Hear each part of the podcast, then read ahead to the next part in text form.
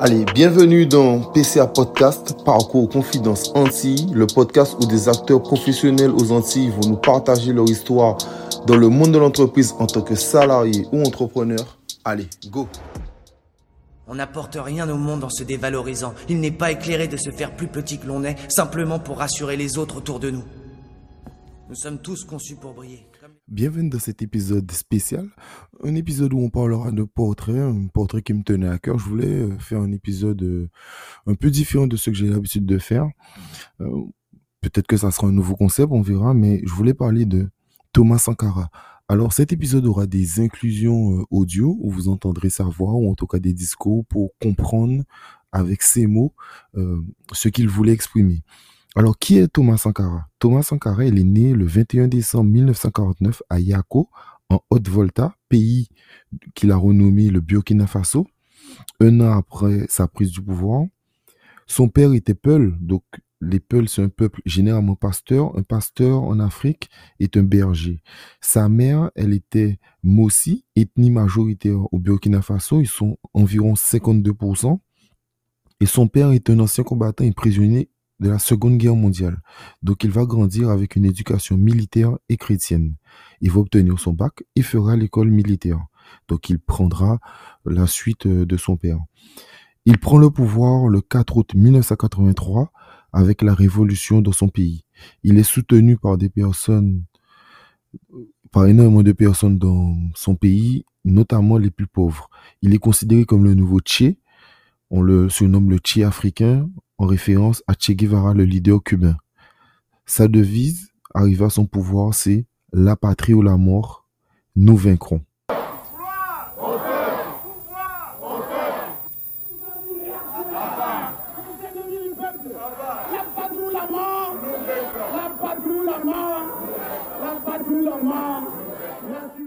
Il avait aussi un discours de travail envers son peuple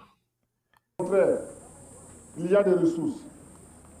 En vous mettant au travail pour construire ces 20 villas, en vous mettant à la tâche, vous avez décidé de vous prouver à vous-même que vous êtes capable de transformer la réalité de cette ville de Pau. En effet, vous pouvez la transformer, cette réalité. Mais pour cela, il faut bannir de vos rangs des paresseux. Ceux qui ne veulent pas travailler. Il avait aussi une vision de marxiste du système. Les voleurs, les voleurs, les maris réactionnaires, les petits patrons, les grands patrons, les détourneurs de fonds, les voleurs. C'était à dire à d'autres pays, euh, par exemple l'Union soviétique, que nous refusions une aide de l'Union soviétique qui n'était pas, de notre point de vue, à la hauteur de notre attente. Nous nous sommes expliqués et je pense que nous nous sommes compris. Mercredi, jour de réunion du Conseil des ministres. Ceux-ci s'y rendent dans leur nouveau véhicule de fonction.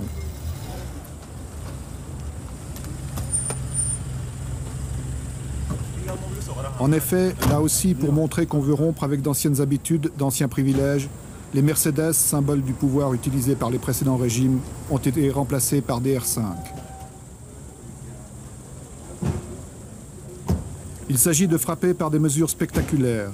Le président a même décidé de faire de la Cadillac décapotable de son prédécesseur l'objet d'une tombola nationale.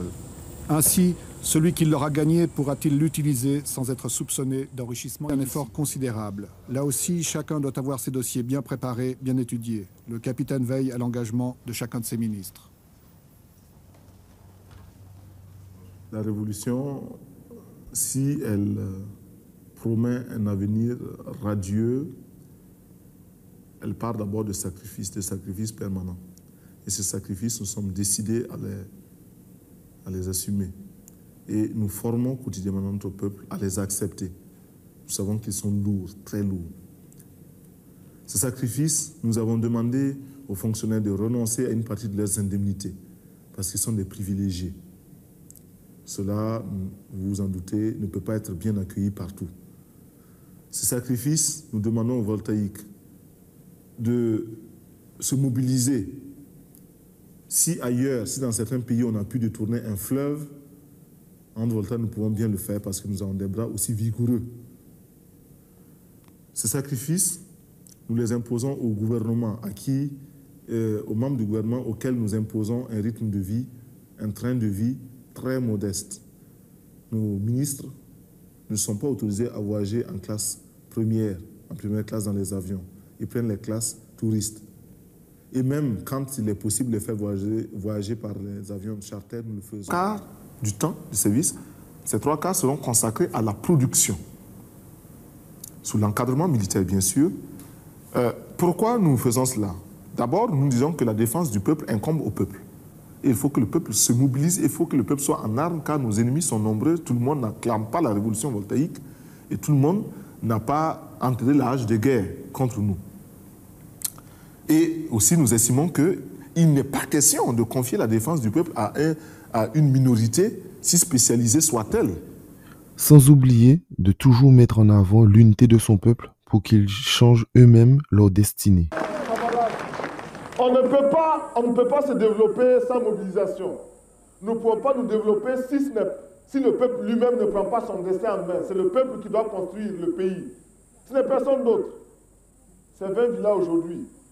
Demain, ça sera 20 écoles, ça sera 20 dispensaires. C'était aussi un homme bon qui passait au-dessus des clivages et travaillait même avec ceux qui ne l'aimaient pas. Ceux-ci sont ainsi mis à l'épreuve, c'est une dernière chance qui leur est offerte de s'intégrer. Le chef de chantier, c'est le camarade. C'est un ingénieur agronome, c'est ça, hein? Oui, c'est ça. Bon, alors un ingénieur agronome qui est mis sur ce chantier-là pour euh, participer activement, concrètement à la révolution. Et pourquoi est-ce qu'on l'a choisi lui? Mais comme la révolution n'exclut personne.